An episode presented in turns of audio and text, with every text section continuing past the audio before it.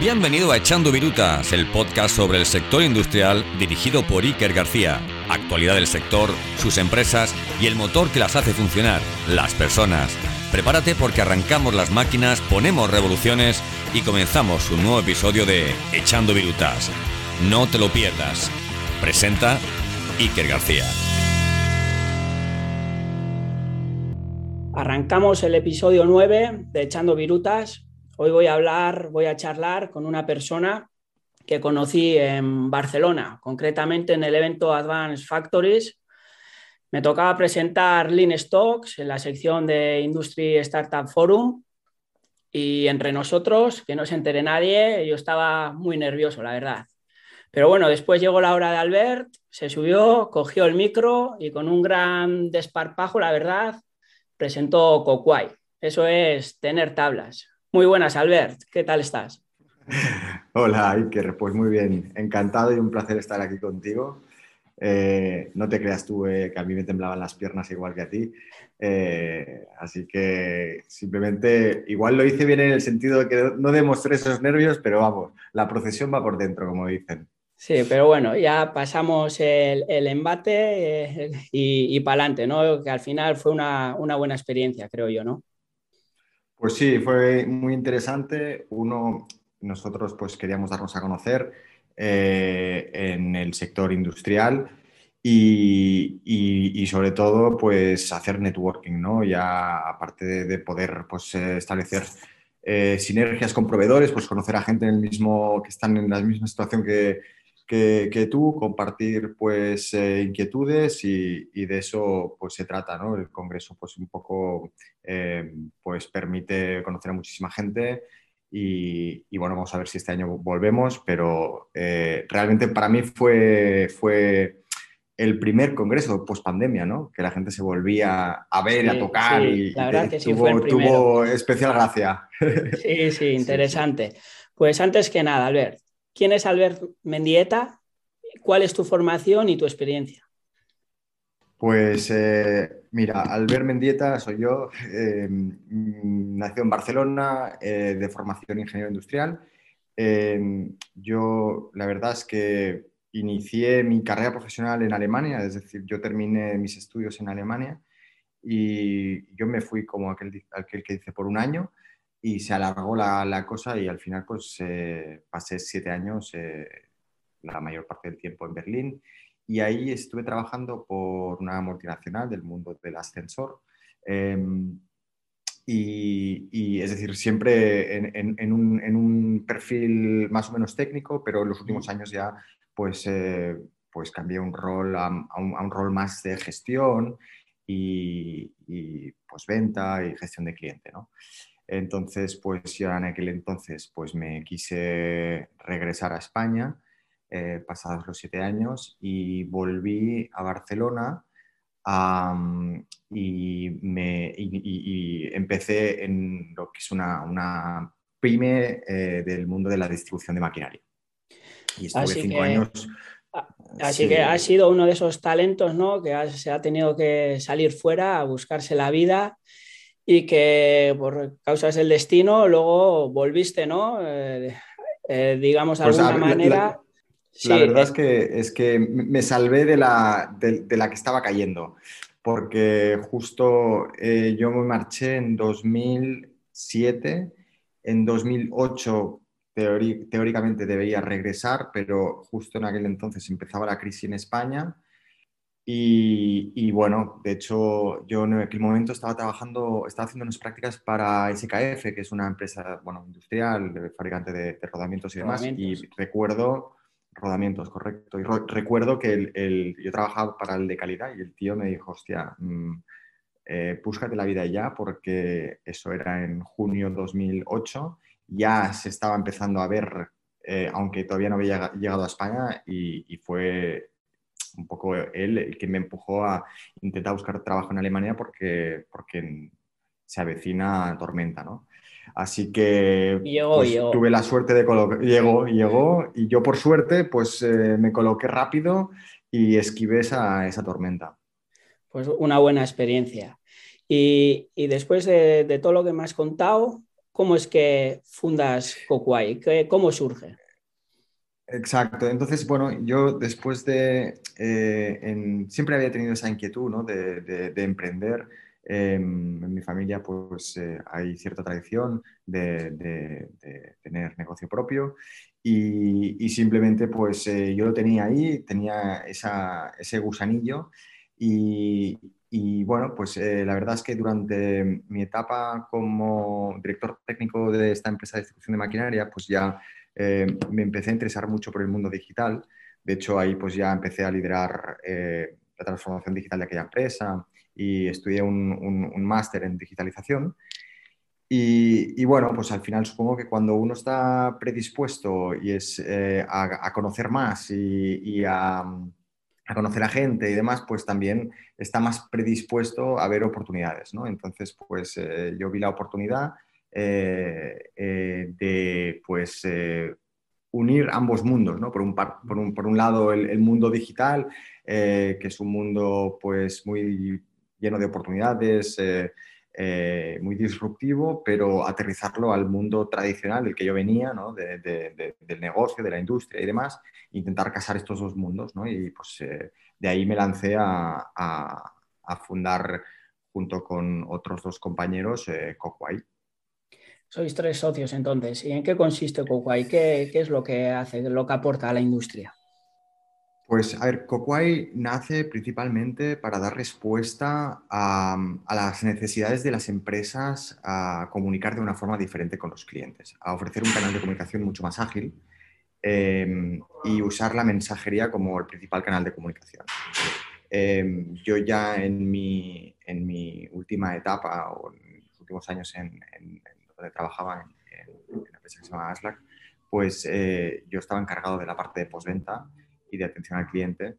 Y ahí ya pues viví en propias carnes lo que significa no poder escalar el departamento de atención al cliente, de ser siempre un departamento que va ahogado, sobre todo departamentos técnicos en los que pues eh, el, conocimiento de producto escasea y, suelen ser departamentos que van desbordados. ¿no? Entonces, eh, eso, esa misma casuística se da en, en, otras industrias, en, otras empresas con otras casuísticas, eh, pero al final pues, se trata de ver qué herramientas digitales disponemos pues, para, para automatizar ciertos procesos que siempre son los mismos y, y automatizarlos sobre canales que, están en auge como son la mensajería instantánea. ¿no?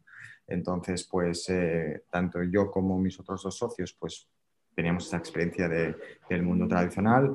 Conocíamos, por, otro lado, de todo el mundo de los chatbots y de la inteligencia artificial y decidimos pues, hacer una apuesta pues, para, para inicialmente enfocarnos a lo que son servicios técnicos y ofrecer a los servicios técnicos la, posibilidad de comunicar con sus clientes mediante mensajería instantánea y automatizar sus procesos.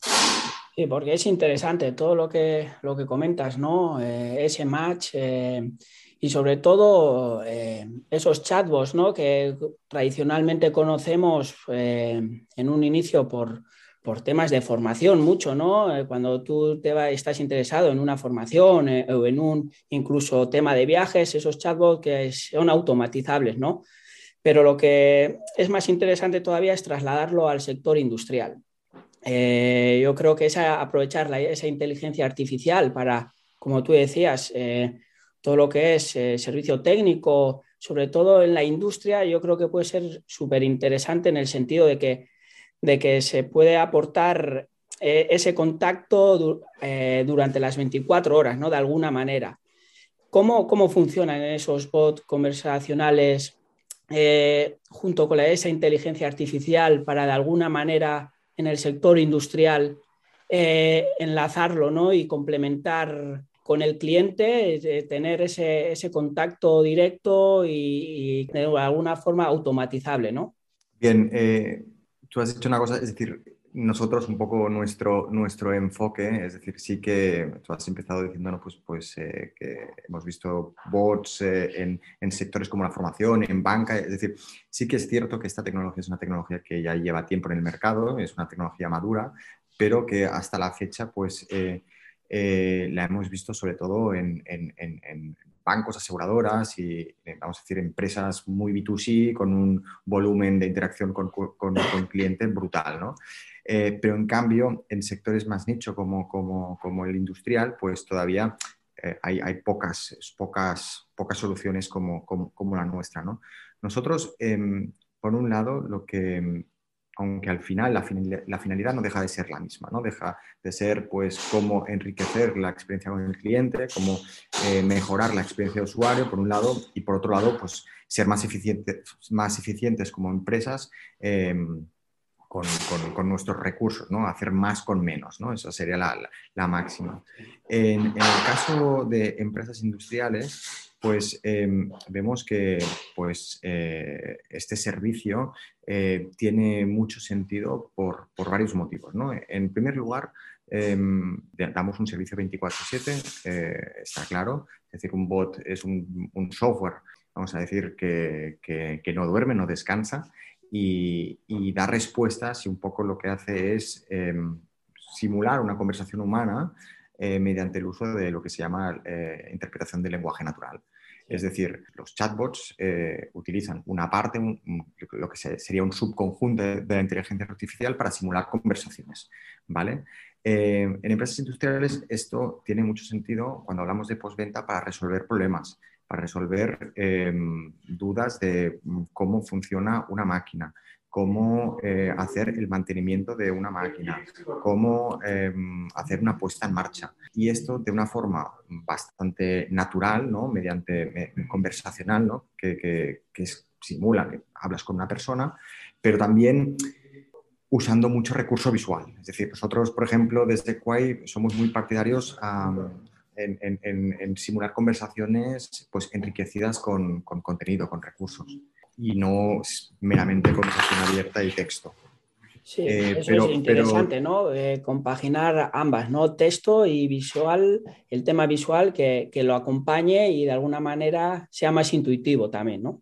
Claro, tú imagínate que un usuario pues recibe una, pues compra una máquina, ¿no?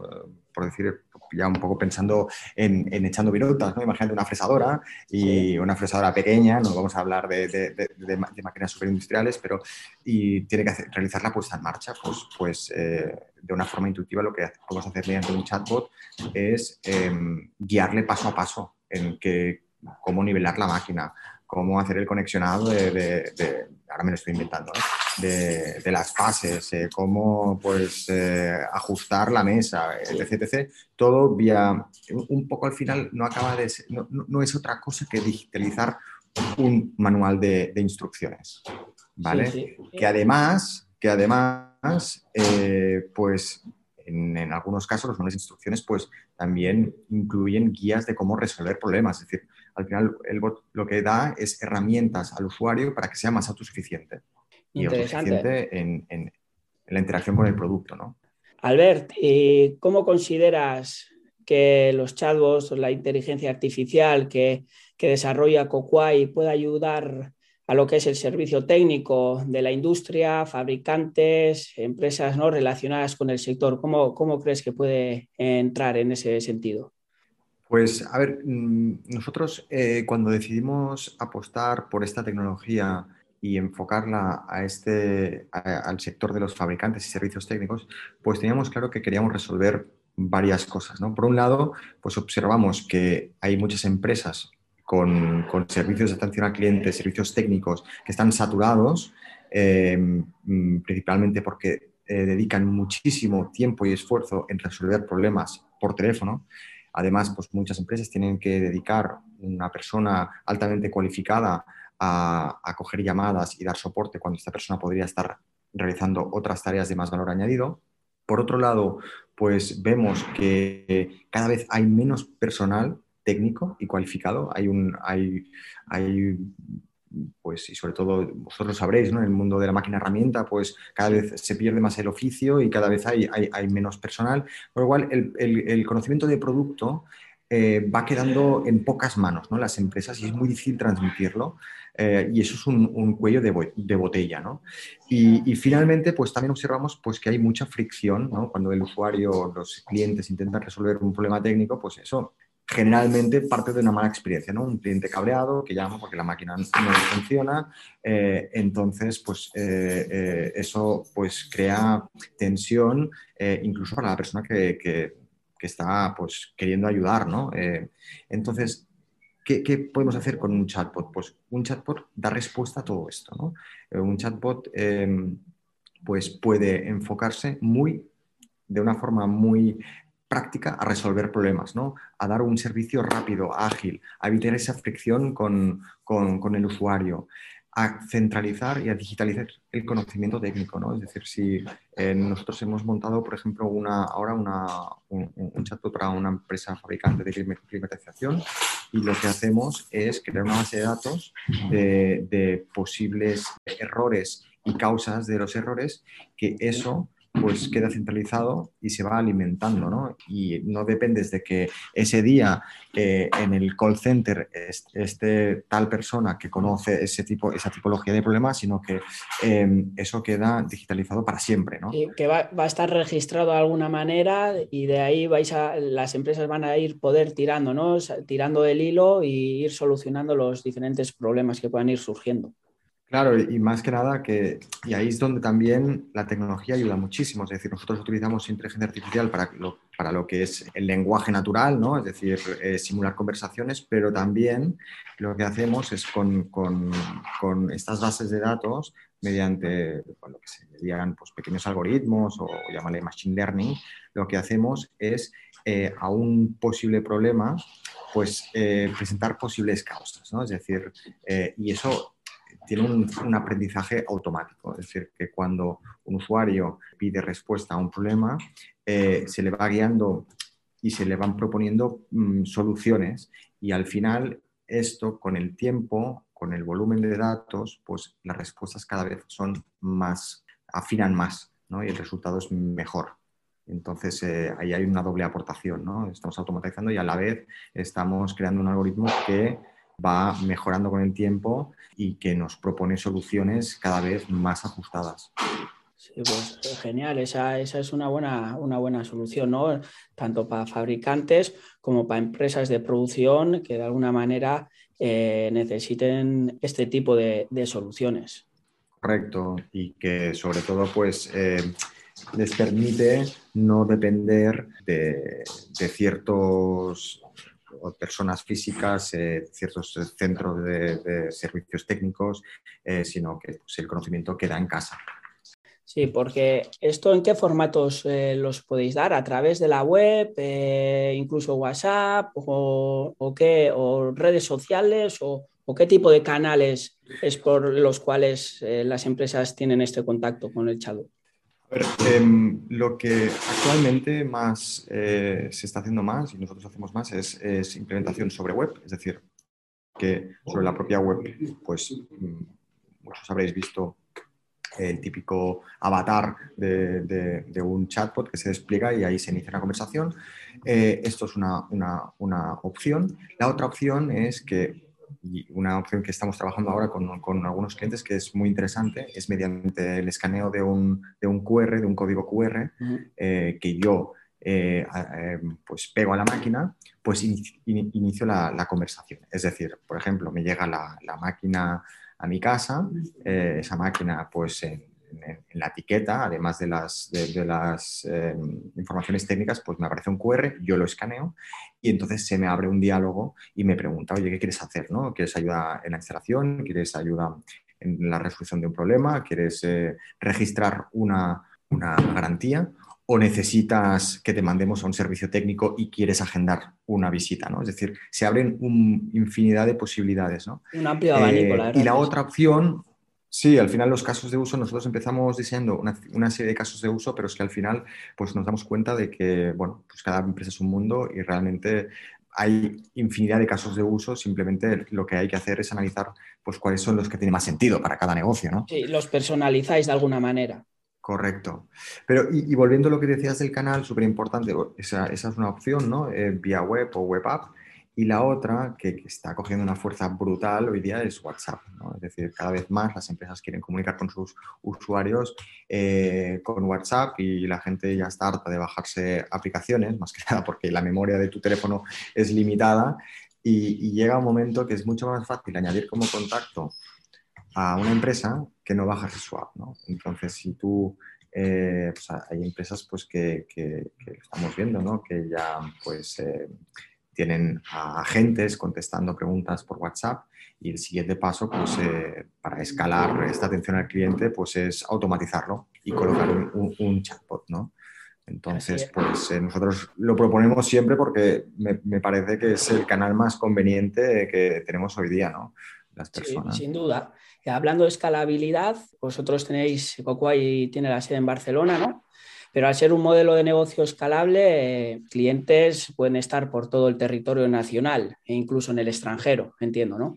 Sí, sí, por supuesto. En este sentido no, no, hay, no hay fronteras. Es decir, eh, nosotros por ahora eh, nuestros clientes son, son españoles, pero a la vez damos servicio a sus clientes que están por todo el territorio, ¿no? Y, además nosotros pues mm, podemos, de hecho, eh, recientemente hemos hecho un proyecto con tres idiomas, es decir, nosotros utilizamos un motor de lenguaje natural que permite interpretar varios idiomas y, sí, eh, efectivamente, nuestro modelo de negocio es lo que se llama un, un eh, software as a service, es decir, un modelo de licencia que el usuario paga por mes, una licencia, y el coste es, el, nosotros eh, pues funcionamos con una implementación del servicio, un, pago único y luego pues una mensualidad que, dependerá de las, de las, de las, de las funcionalidades de, de, la licencia.